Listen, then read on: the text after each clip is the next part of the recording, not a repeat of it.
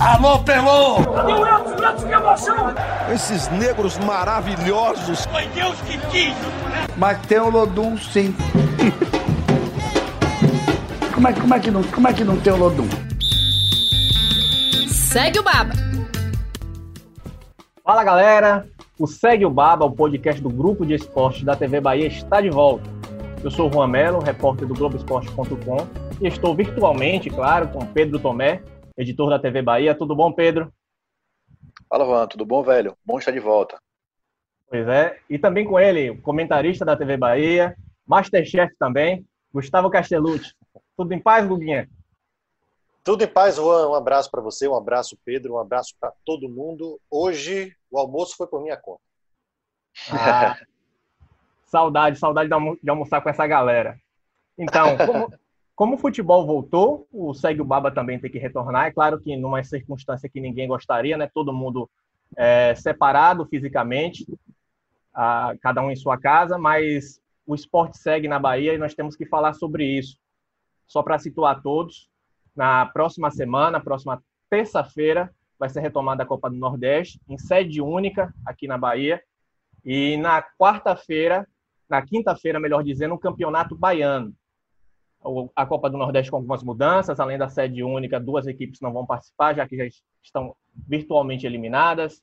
Na, no caso do, do Campeonato Baiano, algumas equipes tiveram que mudar sua cidade por conta da pandemia do coronavírus, por conta da incidência de casos, vão ter que jogar em outros lugares, já que tem toque de recolher, etc. Então, gostaria de começar essa discussão com meus colegas com, com uma pergunta, acho que todo mundo já fez dezenas de vezes, mas eu acho que tem que ser, tem que ser sempre discutida, é por que voltar agora? O que vocês pensam sobre esse retorno aqui na Bahia? Eu acho que a, a, a volta ela é completamente voltada para a questão financeira. Não há outra explicação. Não é por questão de saúde. É? Isso aí fica bem claro, bem evidente. É, o que me preocupa é justamente como isso vai ser feito né, em, grande escala aqui no Brasil. A gente teve a volta do Campeonato Carioca, com todos os protocolos de segurança e tudo mais. A gente viu que teve jogador sendo testado em dia de jogo e ficando fora. Caso do Wellington Silva, né, na, na final da, da, contra o Flamengo, ele ficou fora no dia do jogo. Então, até aí a gente tem que, é, acho que, parabenizar e aplaudir essa questão do protocolo que tem sido muito bem feito. A gente precisa reconhecer. Só que é, é muito perigoso quando isso se torna é, nacional. A gente vai ter a volta de três divisões do futebol brasileiro, vai ter volta de estaduais, de regionais, Copa do Brasil, enfim, é, Libertadores, Sul-Americana.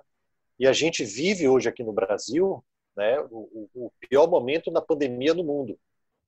Nós somos o pior país em termos de controle de pandemia no mundo. É uma irresponsabilidade a gente voltar com o futebol agora quando a gente fala de saúde.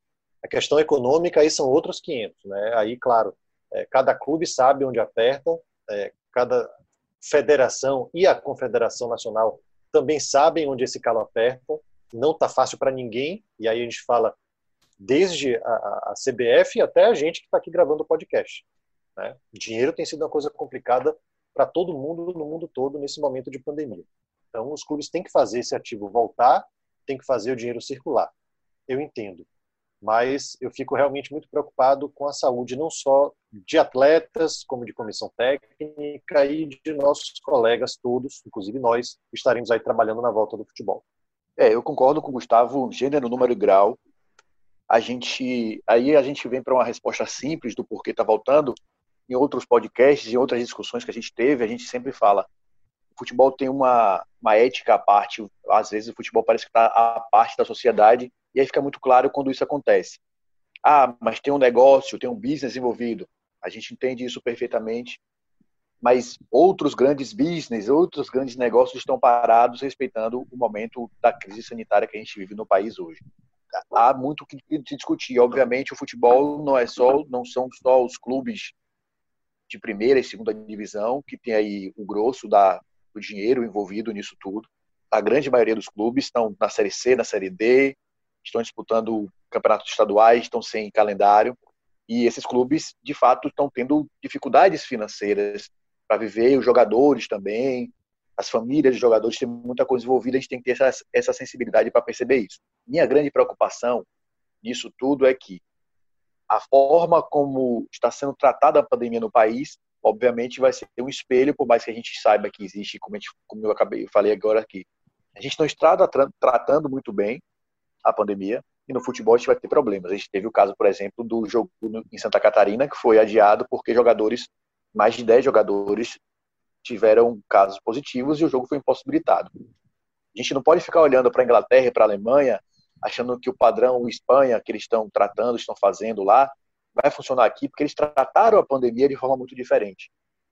Então, os protocolos deles estão funcionando porque funcionou na sociedade, no modo geral, fora do futebol. Então, os protocolos que foram feitos lá foram trazidos para o futebol, aplicados no futebol e funcionaram de forma efetiva. Aqui a gente tem um pouco de dúvida por conta disso. A, a forma como a gente está tra tratando essa crise sanitária, essa crise de saúde, talvez até uma crise ética, quando a gente vê mais de mil pessoas morrendo por dia, e a gente tem discussões sobre a volta do futebol, por exemplo. Talvez não seja um cenário perfeito para a volta, mas vai voltar e a gente precisa fazer o nosso trabalho, a gente precisa acompanhar, obviamente, mas sempre com esse olhar crítico, além do olhar crítico, um olhar muito preocupado para esse retorno que eu acho que a gente precisa ter. Só fazer um recorte, Pedro, para adicionar aí, é, esses números da pandemia, né, do, do, de mortes, de casos, essa curva nossa que subiu e que não caiu, né, que atingiu um platô lá em cima, ao contrário dos grandes centros europeus, é, é bom a gente também é, é olhar para ela através de um recorte. Esses números estiveram muito altos em Manaus, estão muito altos agora no Mato Grosso e descendo para o Mato Grosso do Sul. Né? Já teve muito grave em Floripa, São Paulo, Rio, principalmente. Aos poucos, esses grandes centros estão, é, entre aspas, controlando, né? estão evitando que essa curva continue crescendo. E a gente vê esse crescimento de números e de mortes é, em lugares menos estruturados Brasil afora. Então, se a gente pode ver alguma vantagem nessa volta do futebol, é que a maioria dos clubes né, estão justamente nesses grandes centros, onde a pandemia está um pouco mais controlada.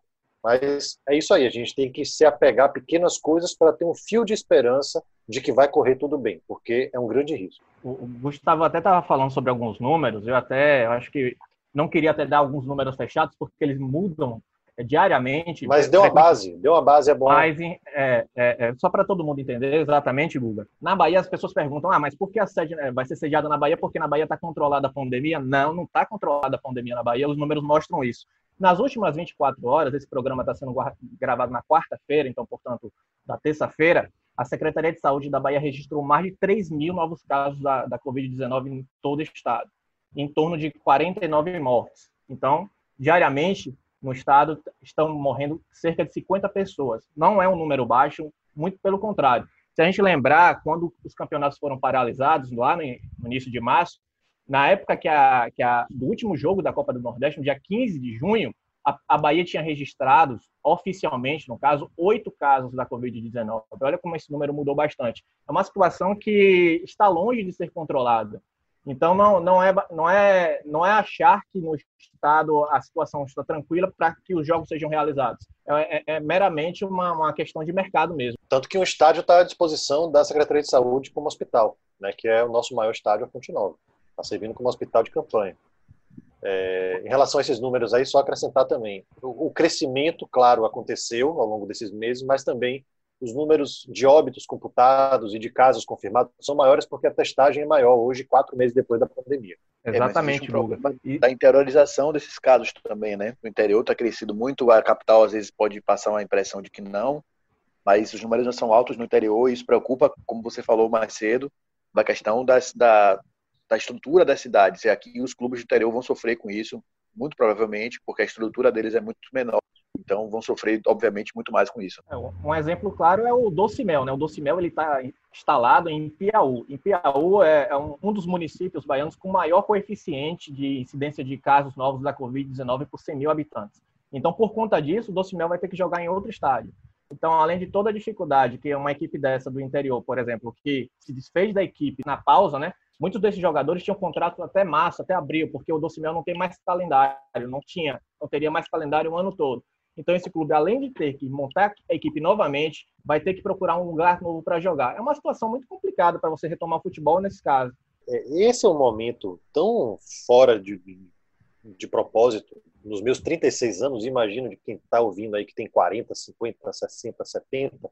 É uma loucura tudo isso que a gente está vivendo, é algo inédito para nós aqui, porque aqui no Brasil a gente não tinha nem a, a, a, de perto algo parecido com isso. Né? Vai ser caro para eles, um exame de Covid é caro. Você tem que fazer testagem toda semana, sempre nas vésperas de jogos. Você cuidar de higienização o tempo todo, e aí não é higienização só dos atletas, mas é, quartos de concentração, hotéis, as passagens elas estão mais caras, né? Todo, toda o trâmite para você jogar futebol hoje ele está muito mais é, é, burocrático por conta dos protocolos, o que é correto, e mais caro. Tudo está mais caro. Né? O custo de vida é, em larga escala ele aumentou, não só para nós, mas para os grandes clubes também, como eu falei anteriormente, logo no começo aqui do podcast. Então, a gente está vendo aí a volta dos clubes do interior como tem sido complicado para eles, né, se estruturar, se adequar e, e como você falou, eles não, tem, não tinham nem planejamento financeiro para ter um ano de folga em 2020. Agora com a pandemia piorou. É, eu vou aproveitar esse recorte seu, essa, essa sua fala, para trazer uns números que eu estava pensando. A, a quantidade de problemas que pode existir para um clube interior tentar voltar a jogar futebol hoje. Eu vou pegar aqui três times que têm uma estrutura boa para mostrar a disparidade que existe hoje. O Atlético de Alagoinhas, por exemplo, é o time que mais arrecada, porque esses times, têm, antes de tudo, têm dificuldade para gerar receita. Né?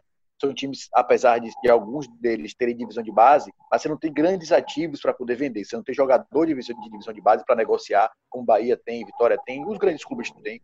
O ativo no futebol é esse. São time, times que têm pouca penetração no, no mercado, então vende pouco a marca você não consegue arrumar grandes patrocínios. Para gerar receita, você precisa ter jogo. Você precisa ter jogo, você precisa ter renda, você precisa ter torcida. O Atlético da Lagoinhas é o time do interior que mais arrecada em renda. Arrecadou nos quatro jogos que ele fez na primeira fase, dentro de casa, 47 mil reais. Isso talvez não seja suficiente para pagar o teste de começo e o segundo teste para o jogo. O Bahia de Feira tem arrecadou 6 mil reais e é um time que a gente está falando aqui que tem uma estrutura razoável. O Bahia de Feira tem estádio próprio, inclusive. O Vitória da Conquista arrecadou 10 mil reais em renda. Então, financeiramente, esses times têm muita dificuldade de se manter e, obviamente, vão ter dificuldades para cumprir esses protocolos ideais para que o jogo, que o, futebol consiga exercer de fato. E eu queria só dar mais dois destaques: tanto o Bahia de Feira como o Vitória da Conquista, em dois jogos tiveram renda negativa, tiveram que pagar dinheiro para o jogo ser realizado. O Bahia de Feira pagou, chegou a pagar 4 mil reais em um jogo, o Vitória da Conquista 5 mil, quase 6 mil reais teve que devolver, teve que pagar para a realização do jogo. Isso com torcida. Teve 349 pessoas no jogo do Conquista, por exemplo. No jogo sem torcida, você, obviamente, a estrutura é muito menor, você não tem segurança tudo mais, mas você não tem geração de renda. Se você não gera renda, esse time tem dificuldade para poder fazer o básico hoje, que é o que você falou. Manter os ambientes higienizados, os equipamentos higienizados, jogadores testados sob controle. Não pode acontecer algo muito, muito factível de acontecer, por exemplo, de um time desse no meio do segundo jogo você não poder jogar porque tem cinco, seis jogadores que testaram positivo e você tem um elenco muito reduzido porque você não vai poder contratar 20, 25, 30 jogadores agora nessa parada por um mês. É, é uma realidade bem difícil, bem complicada que a gente vai vislumbrar nesses próximos, nesses próximos meses. Você está tá falando da testagem. O Juazeirense, por exemplo, no retorno, dois jogadores testaram positivo para a Covid-19. O Fluminense de Feira também teve a mesma situação. Então já é uma, um problema que ele já tem que lidar. Isso sem falar que é um problema estrutural, essa questão da receita do, dos estaduais, que é um problema, eu acho que em todo o Brasil, que tá, tem Sim. sido cada vez menos. É, é, é, essas equipes do interior conseguem tirar cada vez menos de, de lucro dessas competições. Isso você tendo que. Isso sem falar que você tem um curto tempo para treinar e se preparar. Nem todo mundo começou como Bahia e Vitória. Os dois clubes estão há cerca de um mês treinando. Conseguiram se, se organizar para que isso acontecesse. Isso sem falar nos treinos que foram realizados de é, forma virtual, né? O, o clube passou para, para os jogadores um, um, esquema de treinamento, de atividades para eles realizarem em casa durante a paralisação. E há 30 dias estão trabalhando presencialmente na, no centro de treinamento. Alguns clubes do interior estão retornando aos trabalhos nesse momento, nesta semana. O Doce Mel sequer montou uma equipe até o momento para poder realizar os seus dois últimos jogos no Campeonato Baiano, sendo que a competição começa a próxima semana. É uma situação delicada que dificilmente essas equipes vão conseguir resolver em curto espaço de tempo. Agora, é, é, eu acho até, de certa forma, hipócrita esse retorno do futebol nessa situação. Por exemplo, time, o time do Docimel. A gente não é culpado por isso, os dirigentes não são culpados por isso. Aconteceu o que aconteceu, eles estão há quatro meses sem jogo, sem trabalho, sem fonte de renda, como o Pedro falou, seja de arquibancada, seja do patrocínio na camisa. Então, você fala, ah, o Doce Mel é um clube que, que tem uma empresa por trás, o Bahia de Feira é um clube que tem um proprietário por trás, que tem um grupo educacional enorme em Feira de Santana, e, e que esse dinheiro circula muito por conta disso também dentro do clube, mas mesmo assim, a, a, repito pela terceira vez aqui na gravação, a calça tá curta para todo mundo. Futebol é caro para caramba, como o Pedro falou aí mais cedo. Você imagina as testagens de, de todo mundo aí. O, o, Bahia de Feira conseguiu alojar seus jogadores todos dentro do, do estádio, porque tem alojamento interno. Mas e, e o próprio Doce Mel que a gente está falando aqui? E o Jacobina, está aí brigando para não ser rebaixado, né? com todas as dificuldades, com, com todos os problemas aí. Como é que vai ser isso? Eles têm condição realmente de voltar? Eles vão se endividar para isso? Vale a pena se endividar para isso? Interrogação, como diria a Valone. Eu acho que às vezes uma, uma situação atípica, né, exige uma, uma, decisão atípica, né? Eu acho que você não pode Isso. seguir um campeonato, um campeonato com as mesmas regras, com a mesma sistemática que antes, quando todo mundo estava na, teoricamente, né, das mesmas condições. Agora, então, acho que fica coisa, impossível. Você pode chegar e falar assim, olha, eu não tenho condição de disputar o campeonato estadual.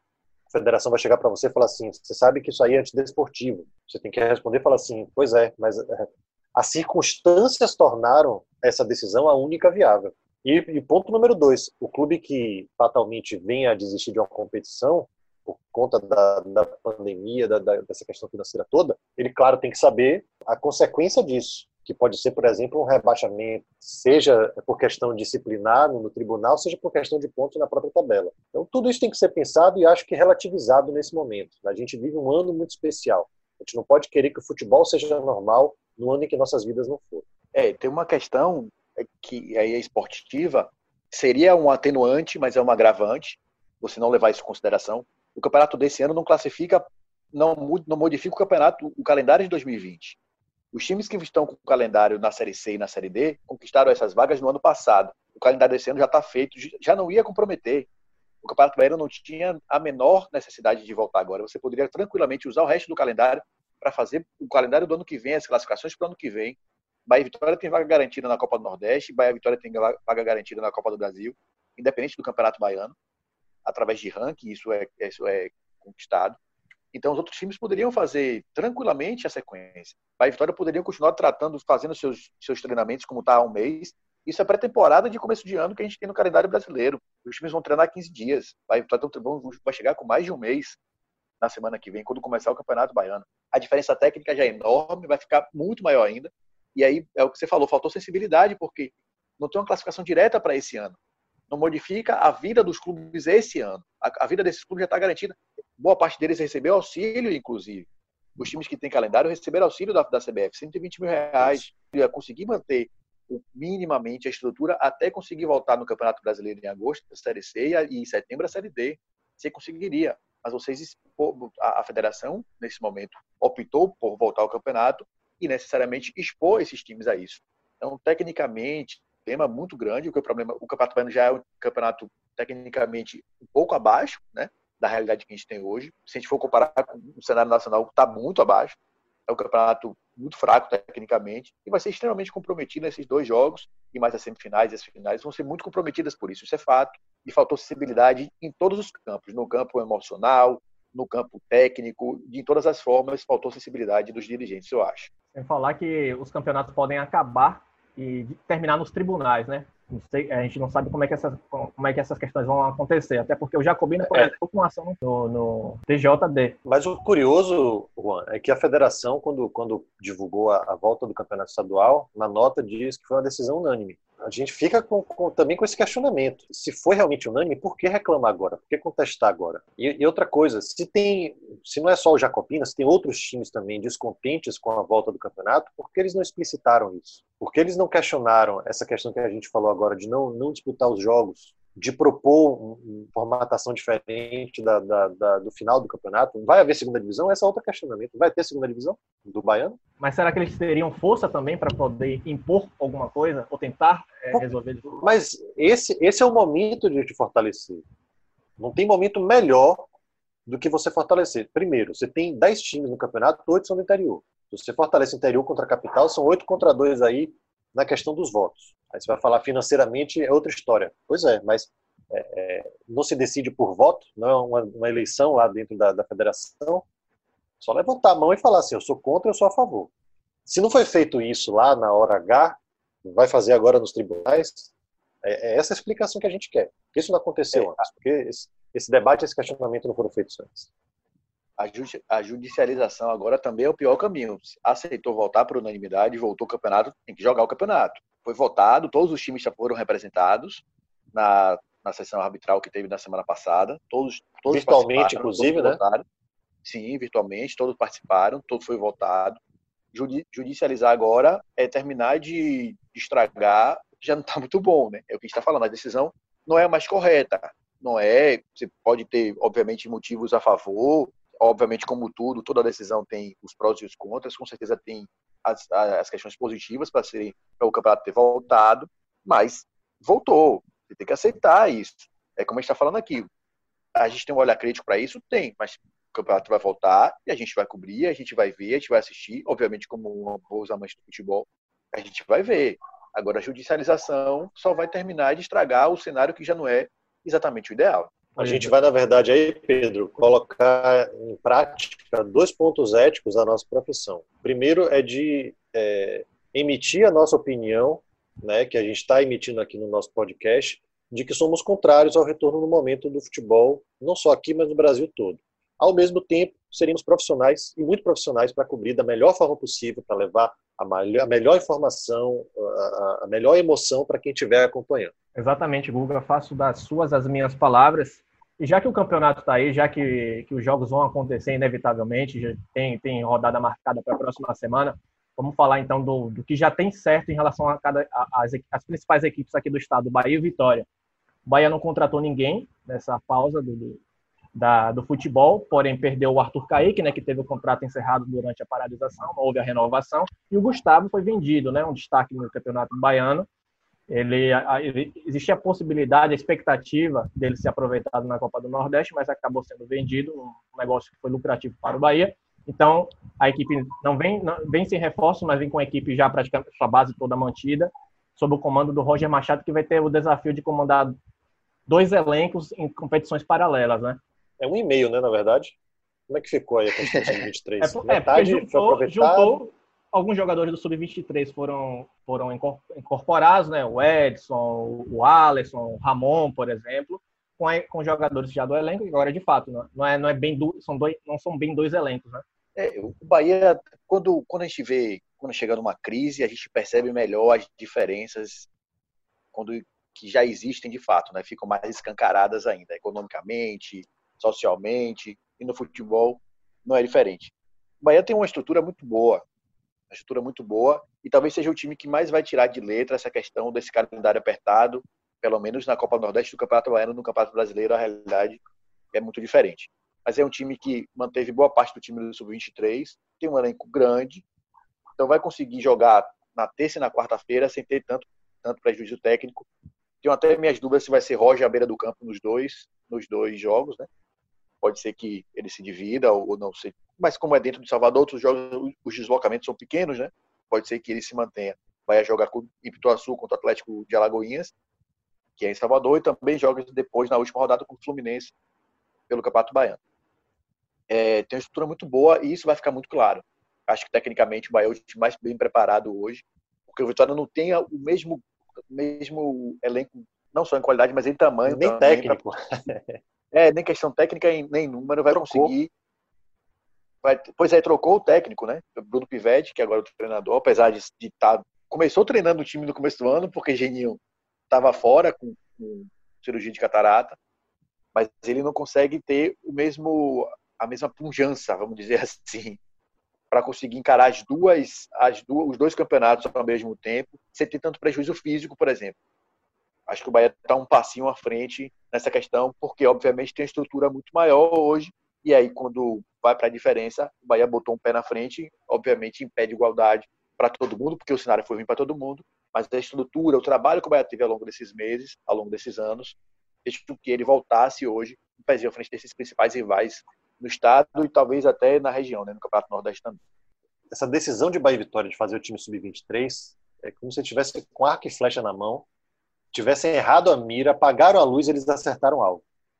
Porque eles pensaram no planejamento no começo do ano, teve toda essa loucura da pandemia, eles tinham dois elencos, dois técnicos cada um, tiveram que obrigatoriamente se desfazer de, de boa parte dessa estrutura por conta da, da, das finanças na pandemia, e vão começar aí o Campeonato Brasileiro com um elenco grande, que os técnicos, que te, os técnicos, tanto o Pivete quanto o, o, o Roger, já conhecem, e melhor, com jogadores jovens no elenco. Algo que a gente batalha e, e briga há anos para que haja esse fortalecimento das divisões de base dos jogadores jovens. Foi meio goela abaixo, foi meio um tropeço das coisas. Né? É, eles planejaram, mas a execução agora vai ser de uma maneira diferente do que foi planejado. Eles tiveram que readequar o planejamento. Mas eles estão bem servidos, né? talvez melhor que muitos clubes Brasil afora aí que estão tentando contratar jogadores. A gente está vendo aí, por exemplo, o Corinthians tentando contratar, contratar, contratar e só perdendo e tomando é, é, é, prejuízo na justiça e dívida que vai aparecendo. Os daqui, tanto o Bahia quanto o Vitória, fazem um caminho completamente inverso, cada um do seu jeito.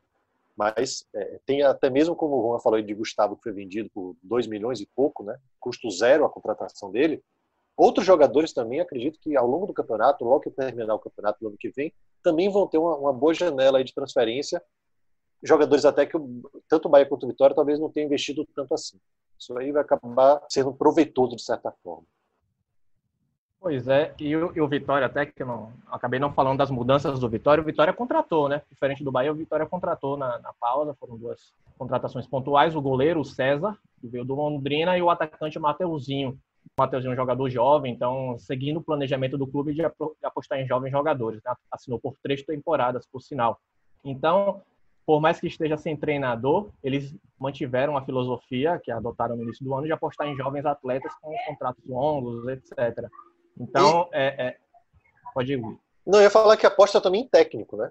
Bruno Pivetti foi efetivado, ele não é interino, ele foi efetivado pelo Paulo Carneiro. Foi isso, né? É, não, isso mesmo. É isso. Só, só para lembrar, gente, tanto eu quanto o Pedro, quanto o Juan, a gente esteve trabalhando né, para o jornalismo esse tempo todo. Então a gente está antenado no futebol, mas às vezes a gente vai escapar uma, uma falha aí na memória. Tá com muito número vai. de coronavírus na cabeça, mas, enfim, estou tentando conectar os fios aqui desencapados. Mas, enfim, é mais ou menos por aí. Né? Então, ele foi efetivado, o Vitória está apostando também no técnico. É um cara que já teve rodagem, teve experiência é, é, em outras praças, em outros estados, aqui chegou para ser auxiliar e agora o Vitória aposta como um treinador efetivado. Pois é, pelo menos esse os treinadores eles têm um, assim, o fato deles terem jogado com outro técnico no time de aspirantes anteriormente, no início, né? No caso do Bahia do Vitória, pelo menos o Roger Machado, ele tem uma, um, um, bom, um bom material, já, já conhece bastante esses jogadores. Não é aquela situação em que você, que, que você vai receber um, um, grupo de atletas que você não tem qualquer conhecimento, ou que você viu pouco.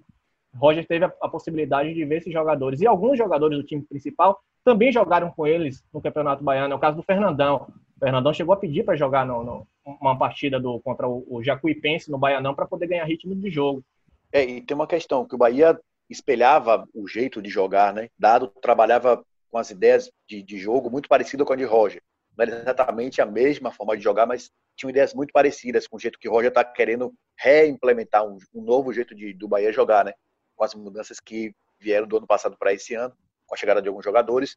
O estilo de jogo do Bahia mudou e o time sub-23 do Bahia jogava mais ou menos parecido, então não tem nem essa dificuldade de adaptação. O Vitória tinha uma forma não muito parecida, obviamente não era muito distinto o jogo, o time que, do jeito que jogava de Agnaldo Luiz para o time de Geninho, mas tinha diferença. O time de Geninho era um pouquinho mais reativo, jogava menos com a bola no pé. O time de Agnaldo não. O time de Agnaldo já jogava mais com a bola no pé, era um time mais rápido, os meninos mais rápidos pelas pontas. O Bruno Pivete vai ter um pouquinho de, de, de trabalho para readaptar uma parte desse grupo nesse time de, de cima. Apesar de ter muito, alguns bons talentos. Ainda tem outra questão que o Vitória também se deu bem nessa parada. Martim Rodrigues, por exemplo, goleiro titular do time, ia perder grande parte da temporada por conta de uma lesão completamente bizarra, né? Ele foi pisado por Thiago Carleto no lance completamente sem querer. Vai voltar com o Campeonato Brasileiro começado. O tempo de recuperação dele foi todo praticamente de inatividade. Então, teve essa vantagem. Kaique Silva, outro jogador extremamente talentoso, que acabou de renovar o contrato, Vitória ia perder e durante boa parte da temporada o Kaique também está de volta. Jordi. Então, Jordi Caicedo, que estava fora, um grande investimento do Vitória. Vai voltar também, sem, sem esse período de inatividade muito grande. No Bahia teve Elton, né? é, que estava parado durante muito tempo, e isso teve, teve seus lados positivos, a gente pode dizer assim, né? Lado positivo. É, tem que olhar, a gente tem que olhar. A gente sabe todos os negativos, mas tem que olhar os positivos também, Pedro. Tem que olhar os positivos, tem que olhar os positivos. A Vitória tem, tem sua, teve suas vantagens, e apesar da demissão de Geninho, a efetivação de Pivete foi extremamente acertada, porque era um cara que estava trabalhando, começou o trabalho, foi ele que iniciou o trabalho, estava muito próximo de Geninho. Durante, durante muitos treinos a gente via ele comandando o treino de campo, inclusive, mais até do que Geninho.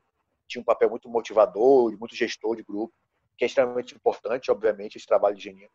Mas o Pivete tinha muito esse trabalho de campo.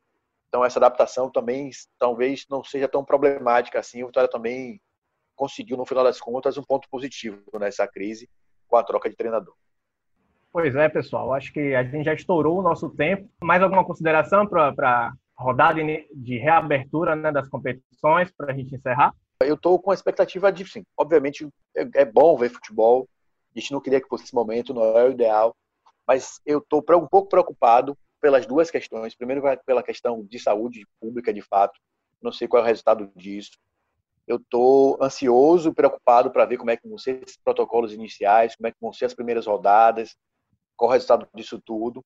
E estou um pouco preocupado também com a questão técnica, né? É muito tempo parado. Quando você vem, termina a temporada e, e começa a outra, você leva um mês de férias, um mês. A gente já viu o começo de campeonato bem, bem ruinzinho depois de três meses, mesmo treinando em casa, a diferença é muito grande.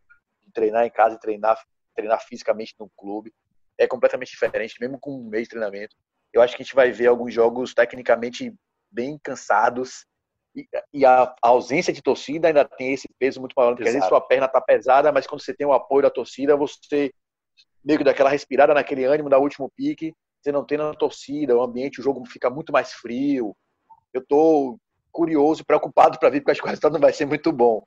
Mas vamos ver, tomara que dê tudo certo, tomara que saia tudo no cenário mais perfeito. A gente tenha duas rodadas boas de Campeonato Baiano, uma rodada boa de Campeonato Nordeste, que tudo seja, tudo ocorra muito bem.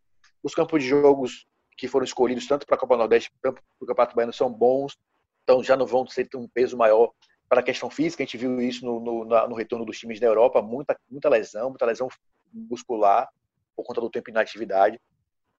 Mas eu espero que tudo saia bem. Estou com uma expectativa muito preocupado com o que a gente vai ver, mas uma expectativa boa. Tomara que dê tudo certo. É, eu estou nessa pegada também. É, ansioso, claro, por voltar a trabalhar com o que eu amo, né, que é o futebol, mas ao mesmo tempo também preocupado, né, é, não só com o futebol, mas com o país, com a situação do mundo. A gente está se distrai no momento, no outro a gente já está pensando na pandemia do coronavírus. Pelo menos isso acontece comigo. Né? É, então, estou é, que nem Pedro. Estou preocupado com essa volta, ansioso para ver como vai ser esse protocolo de retorno e, ao mesmo tempo, também é, ansioso por retomar os trabalhos com, com o futebol. Então, a gente se vê em breve. Vamos nos falando nós três e você que está nos ouvindo também. Então, vamos encerrando aqui, ansiosos e preocupados, essa, esse episódio de reinício do Segue o Baba, toda sexta-feira nas principais plataformas, você pode ouvir no tablet, no celular, home theater, computador, como quiser.